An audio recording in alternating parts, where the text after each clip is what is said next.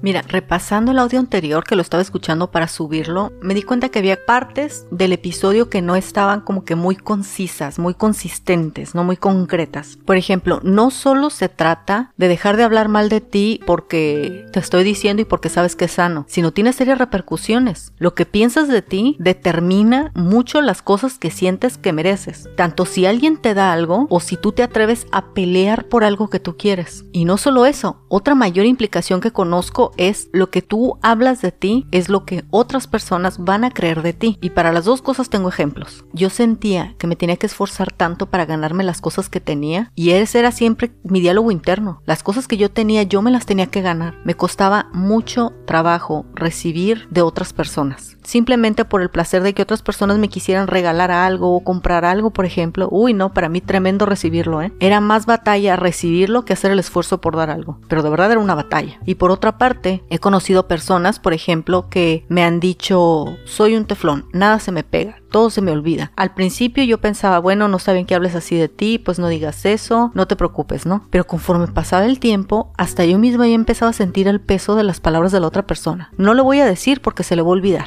ya había un sentimiento provocado por las palabras de esa persona, la forma en cómo esa persona hablaba de sí misma impactaba la forma en como yo la veía. Había partes donde yo ni siquiera daba permiso de redimirse, yo daba por sentado, si le digo se le va a olvidar, no tiene caso, porque esas cosas salían de su propia boca. Creo que esto fue lo que no quedó enfatizado en el audio anterior y es lo que creo que es más importante. Hay una frase célebre que dice lo que un hombre piensa de sí mismo determina su destino y eso en mi caso yo he visto que es 100% cierto. Si tú crees que puedes lograr algo, las probabilidades que lo logres son casi el 100%, a que si no crees que lo puedes lograr. Hay cosas que uno cree que están fuera de su alcance y a veces no es cierto. A veces de verdad eres capaz de alcanzar ciertas cosas que crees que no puedes y tiene que ver una parte con tu diálogo interno. Por supuesto que hay otros ingredientes como lo que luchas por eso o cuál es el camino que trazas o si estás conscientemente peleando por aquellas cosas que quieres. Mi punto es ser consciente de cómo hablas de ti. Eso es una parte, pero te